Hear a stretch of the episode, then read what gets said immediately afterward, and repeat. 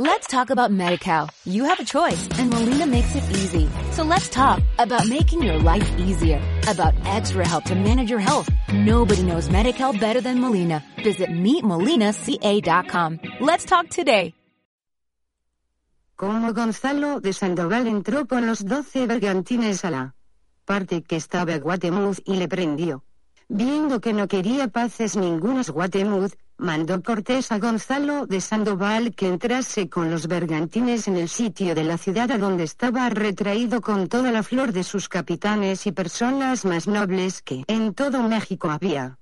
Cortés se subió en el cumayor del Tatelulco para ver cómo Sandoval entraba con esos bergantines.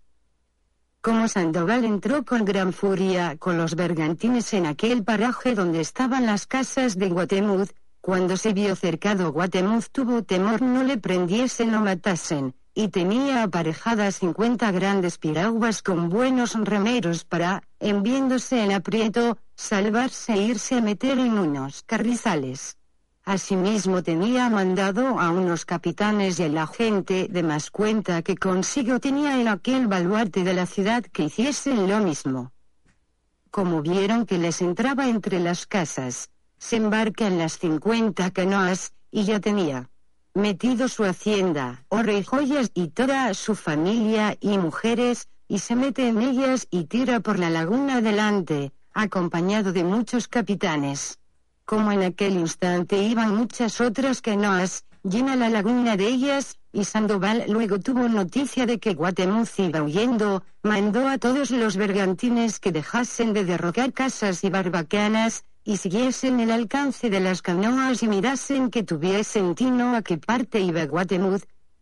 A un García Holguín, amigo de Sandoval, que era capital de un bergantín muy suelto y gran velero, y traía buenos remeros, le mandó Sandoval que siguiese a la parte que le decían que iba con sus grandes piraguas Guatemuz huyendo, y le mandó que si le alcanzase, no le hiciese enojo ninguno más de prenderlo, y Sandoval siguió por otra parte, con otros bergantines que le acompañaban. Quiso Dios nuestro Señor que García Holguín alcanzó a las canoas y piraguas en que iba Guatemuz, y en arte de lisos toldos y asiento en que iba, le conoció que era el gran señor de México. Hizo señas que aguardasen y no querían aguardar, e hizo como que le querían tirar con las escopetas y ballestas. Guatemuz cuando lo vio, hubo miedo y dijo, no me tire, que yo soy el rey de esta ciudad y me llaman Guatemuz. Lo que te ruego es que no llegues a cosas mías de cuantas traigo, ni a mi mujer ni parientes, sino llévame luego a Malinche. Como Holguín le oyó, se gozó en gran manera y con mucho acato le abrazó y le metió en el bergantín a él y a su mujer y a treinta principales y les hizo sentar en la popa en unos petates y mantas, y les dio de lo que traían para comer, y a las canoas donde llevaban su hacienda no les tocó en cosa ninguna sino que juntamente las llevó con su bergantín. En aquella sazón Gonzalo de Sandoval había mandado que todos los bergantines se recogiesen, y supo que Holguín había preso a Guatemuz y que lo llevaba a Cortés. Cuando aquello oyó, da mucha prisa en que remasen los que traía el bergantín en que él iba. Alcanzó a Holguín y le demandó el prisionero. Holguín no se lo quiso dar, porque dijo que él le había preso y no Sandoval. Sandoval le respondió que así es verdad, mas que él es el capitán general de los bergantines y García Holguín iba debajo de su mando y bandera, y que por ser su amigo le mandó que siguiese tras Guatemuz, porque era más ligero su bergantín, y le prendiese, y que él, como general, le había de dar el prisionero, y Holguín todavía porfiaba que no quería. En aquel instante fue otro bergantín a gran prisa a Cortés a demandarle albricias, que estaba muy cerca en el Tatelulco, mirando desde lo alto del cómo entraba Sandoval. Entonces le dijeron la diferencia que traía con Holguín sobre tomarle el prisionero. Como Cortés lo supo, luego despachó al capitán Luis Marín y a Francisco Verdugo que llamasen a Sandoval y a Holguín, así como venían en sus bergantines, sin más debatir, y trajesen a Guatemuz y a su mujer y familia con mucho acato, porque él determinaría cuyo era el prisionero y a quién se había de dar la honra de Entre tanto que le llevaron mandó aparejar un estrado lo mejor que en aquella sazón se pudo hacer con petates, mantas y asentaderas, y mucha comida de lo que Cortés tenía para sí. Luego vinieron Sandoval y Holguín con Guatemuz, y le llevaron entrambos capitanes ante Cortés. Cuando se vio delante de él, le hizo mucho acato, y Cortés con alegría le abrazó y le hizo mucho amor a él y a sus capitanes. Entonces Guatemuz dijo a Cortés, Señor Malinche, ya he hecho lo que soy obligado en defensa de mi ciudad, y no puedo más, y pues vengo por fuerza, y preso ante tu persona y poder, toma ese puñal que tienes en la cintura y mátame luego con él. Cuando esto le decía, lloraba muchas lágrimas y sollozos, y también lloraban otros grandes señores que consigo traía. Cortés le respondió con doña Marina y Aguilar muy amorosamente, y le dijo que por haber sido tan valiente y volver por su ciudad, le tenía en mucho más su persona, y que no era digno de culpa ninguna, que antes se le detenera bien que a mal que pues ya es pasado lo uno y lo otro, no hay remedio ni enmienda en ello, que descanse su corazón y el de todos sus capitanes, y que él mandará a México y a sus provincias como de antes. Guatemuz y sus capitanes dijeron que no tenían en merced.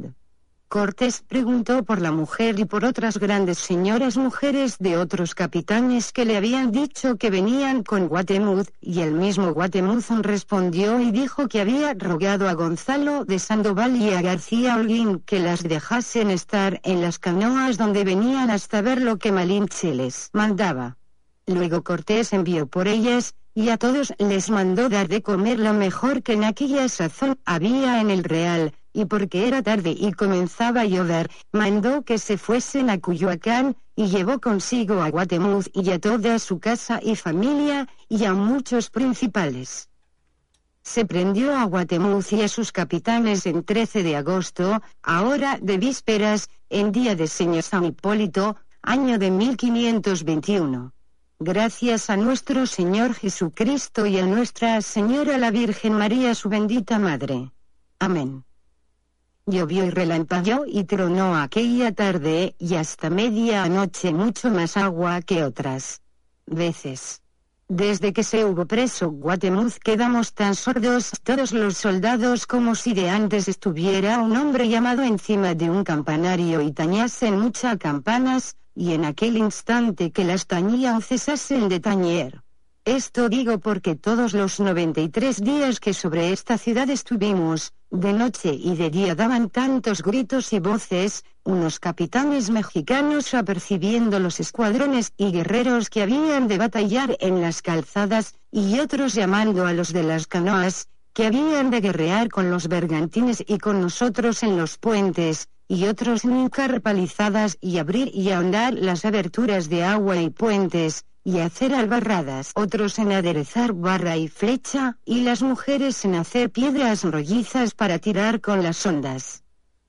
Pues desde los adoratorios y torres de ídolos los malditos atambores y cornetas y atabales dolorosos nunca paraban de sonar.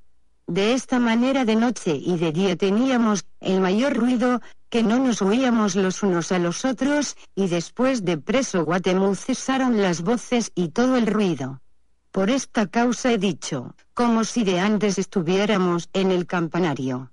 Digamos de los cuerpos muertos y cabezas que estaban en aquellas casas a donde se había retraído Guatemuz, digo que juro, amén, que todas las casas y barbacanas de la laguna estaban llenas de cabezas y cuerpos muertos, que yo no sé de qué manera lo escriba, pues en todas las calles y en los mismos patios del Tatelulcón no había otra cosa, y no podíamos andar sino entre cuerpos y cabezas de indios muertos.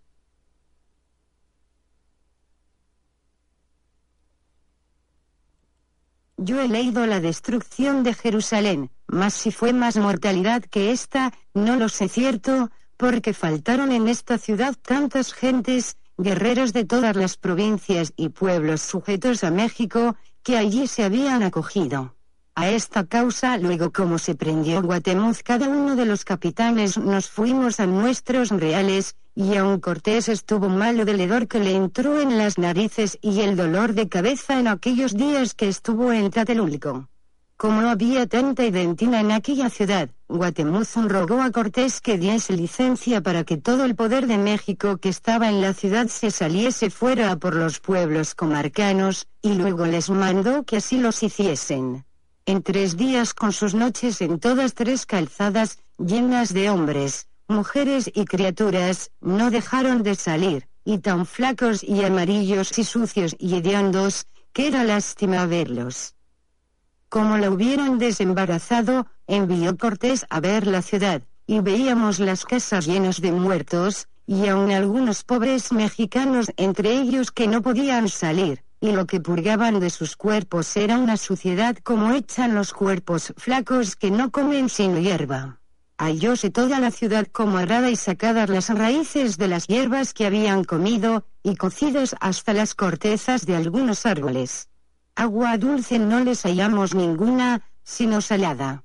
No comían las carnes de sus mexicanos, sino eran de los nuestros y amigos tlaxcaltecas que apañaban. No se ha hallado generación en muchos tiempos que tanto sufriese el hambre y sed y continuas guerras como esta. Ahora que estoy fuera de los combates y recias batallas que con los mexicanos teníamos de día y de noche, por lo cual doy muchas gracias a Dios que de ellas me libró. Quiero contar una cosa que me acontecía después que vi sacrificar y abrir por lo pecho 62 soldados que llevaron vivos de los cortes y ofrecerles los corazones a los ídolos como cada día veía llevar a sacrificar a mis compañeros y había visto cómo les aserraban por los pechos y sacarles los corazones bullendo, y cortarles pies y brazos y se los comieron a los 62 que he dicho. Temía yo que un día que otro me habían de hacer lo mismo, porque ya me habían nacido dos veces para llevarme a sacrificar, y quiso Dios que me escape de su poder.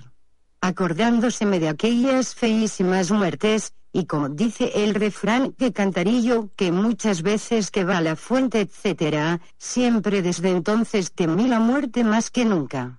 Esto he dicho porque antes de entrar en las batallas se me ponía una como grima y tristeza en el corazón, y encomendándome a Dios y a su bendita madre y entrar en las batallas era todo uno, y luego se me quitaba aquel pavor. Let's talk about MediCal. You have a choice and Molina makes it easy. So let's talk about making your life easier, about extra help to manage your health. Nobody knows MediCal better than Molina. Visit meetmolinaca.com. Let's talk today.